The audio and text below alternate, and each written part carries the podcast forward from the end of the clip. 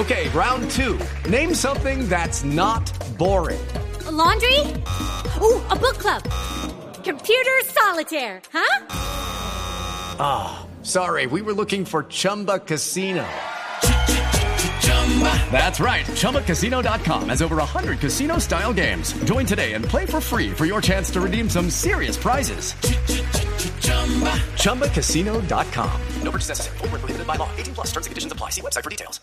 Saludamos a nuestro entrevistado de hoy, a Fabián Sanabria, que es antropólogo y doctor en sociología, profesor universitario y escritor, para hablar de cómo vamos en Colombia con esto que por las noticias podemos ir percibiendo. Fabián, muy buenos días. Buenos días. pues me alegra mucho lo que ustedes están planteando en su mesa de trabajo en esta mañana de domingo. Muchas gracias. ¿Cómo está en Colombia hoy, eh, pese a la efervescencia, la dificultad, la religión, que tiene mucho que ver, que es absolutamente respetable para quien la ejerza, por supuesto? Eh, ¿Cómo está la situación de la comunidad LGTB? Bueno, yo creo que más que la comunidad LGTB, yo creo que ha habido una evolución en la sociedad y esa evolución en la sociedad es patente en términos de los cambios generacionales que ha habido. Si uno mira, por ejemplo, en términos generacionales, lo que le costaba a alguien que tenía una preferencia sexual distinta ser aceptado, eh, pues tenían que cruzar el Atlántico casi que para medio salir del closet y tratar de vivir sus prácticas sexuales o afectivas distintas hace 40, 30 años, inclusive gente que cruzaba el Atlántico y todavía sentía complejos de culpa regresando al país. Hoy día uno se encuentra con jóvenes, con adolescentes en colegios eh, públicos y privados que llaman a sus papás y les cuentan que les cuentan acerca de sus preferencias sexuales y esto no se da solamente en estratos socioeconómicos altos sino medios y populares inclusive mm. claro hay una transición en términos de campo y ciudad todavía en el mundo rural, en el mundo gamonal, de esa moral gamonal que ha prevalecido tanto en Colombia, pues es lapidario que un muchacho o que una niña diga que tiene preferencias afectivas distintas a los que la norma tradicional establecía. Pero de todas maneras sí el cambio ha sido increíble. En la última Gay Pride uno veía una cantidad de muchachos desfilando con sus mamás y con sus papás. Entonces evidentemente ha habido una evolución significativa en la sociedad eso ha cambiado, por supuesto, la aprobación del matrimonio igualitario por parte de la Corte Constitucional, pese a todos los anatemas, inclusive de senadoras liberales que se ponen a recoger firmas para obviamente hacerse también reelegir perpetuamente en el Senado, porque eso arroja muchos votos, así como algunos se ponen a defender las causas más eh, dijéramos, llamativa socialmente. Es muy fácil perpetuarse en el Consejo o en el Senado con las causas de los niños, no porque no le interese a los candidatos esas causas, sí, de pronto son muy sensibles con los niños y con la discriminación y todo eso, pero al mismo tiempo tienen la contrapartida de perpetuarse religiéndose en ese cargo de elección popular y los sueldos que eso demanda, no solamente en el Congreso de la República, sino lo que le pagan a un concejal por cada sesión a la que asiste, que es despreciable. Entonces, obviamente todo eso sociológicamente lo hemos estudiado, pero sí ha habido una evolución, y ha habido una evolución en términos de aceptar la diversidad de la familia en Colombia. Desde los estudios pioneros de doña Ligia Echeverry, que ya no es de Ferrufino, entre otras cosas, pero también de, de Virginia Gutiérrez de Pineda, que fue una de las grandes pioneras y que ahora salen los billetes nuevos que está promoviendo el Banco de la República, pues fue una mujer que evidentemente mostraba la ternura de los hombres en Santander, que veía un poco las prácticas homoeróticas y afectivas en los Santanderes, en el eje cafetero, etcétera, etcétera, y demostró algo genial, que lo que prima es el modelo de la familia de hecho en Colombia, es decir, que el modelo tipo San José de la Virgen y el Divino Niño, pues es apenas un modelo entre muchos otros. Eso no quiere decir que quienes propendan por ese modelo, pues estén en el error, ni más faltaba, qué bonito, qué maravilla, pero hay muchos otros modelos, así como madres cabeza de familia, hay padres cabeza de familia, etcétera. Claro, cuando usted eh, se remite a la historia de la humanidad, se encuentra un ejemplo grandísimo y muy importante por su inf- influencia, que es la, la sociedad griega. Los griegos, me, me puse a leer sobre todo y me encontré con, con dos cosas muy interesantes. Una, que es eh, el ejército de Tebas, que era un ejército de hombres muy valientes, por soldados, eh, conformado por soldados en parejas de hombres. Y era siempre un hombre mayor y uno menor. El mayor era el tutor.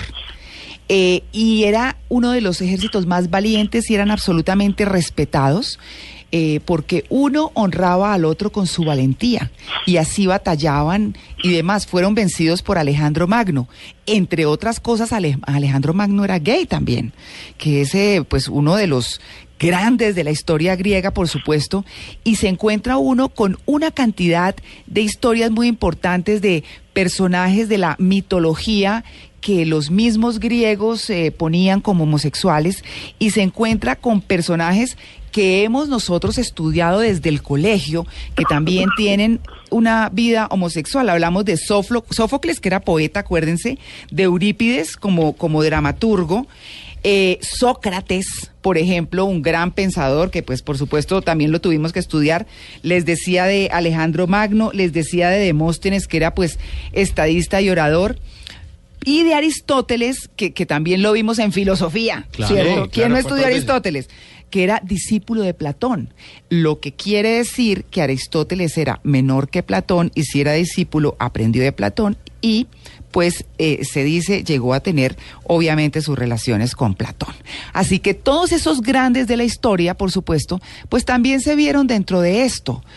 ¿Por qué a la humanidad le ha costado tanto aceptar la homosexualidad y a los griegos no tanto?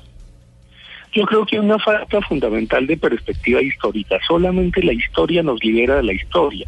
A veces creemos que como usamos blue jeans, toda la vida se ha usado blue jeans, o como ahora se usan los boxers, todo el mundo usaba boxers. Y resulta que no.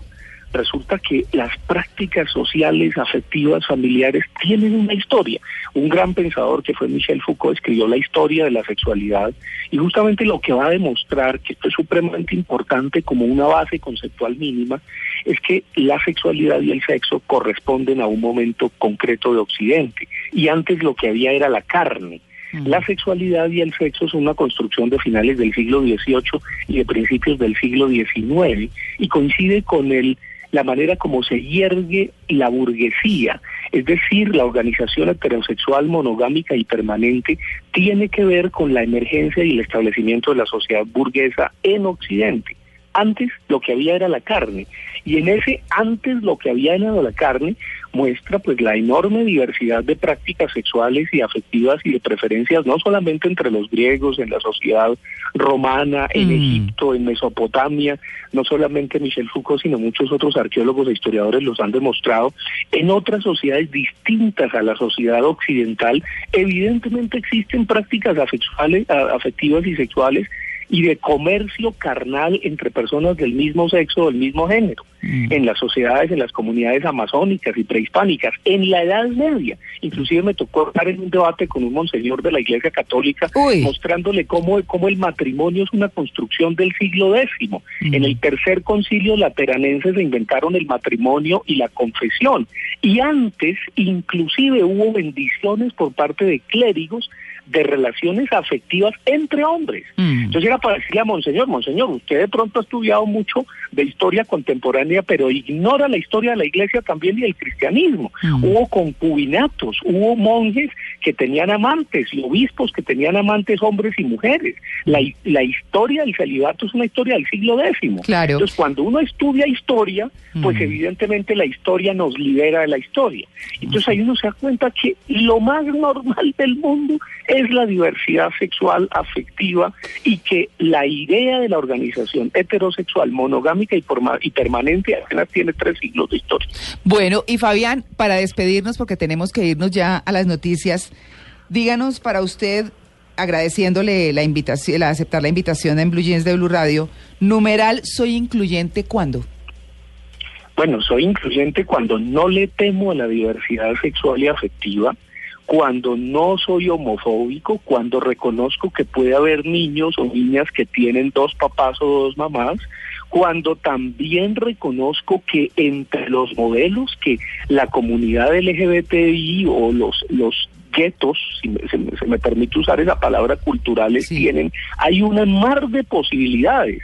No solamente se puede tener una práctica afectiva o sexual teniendo como modelo el ultramacho encuerado y la loca eh, peluquera desquiciada que tiene muchos colores y que ambos Mm. tienen todo el respeto del mundo. Mm. No, dos muchachos que se toman de la mano y se besan y pueden ser afectivos y pueden ser novios o amigobios, eso es una posibilidad. La sexualidad es lo más rico como el cuerpo humano y no tenemos por qué condenarlo.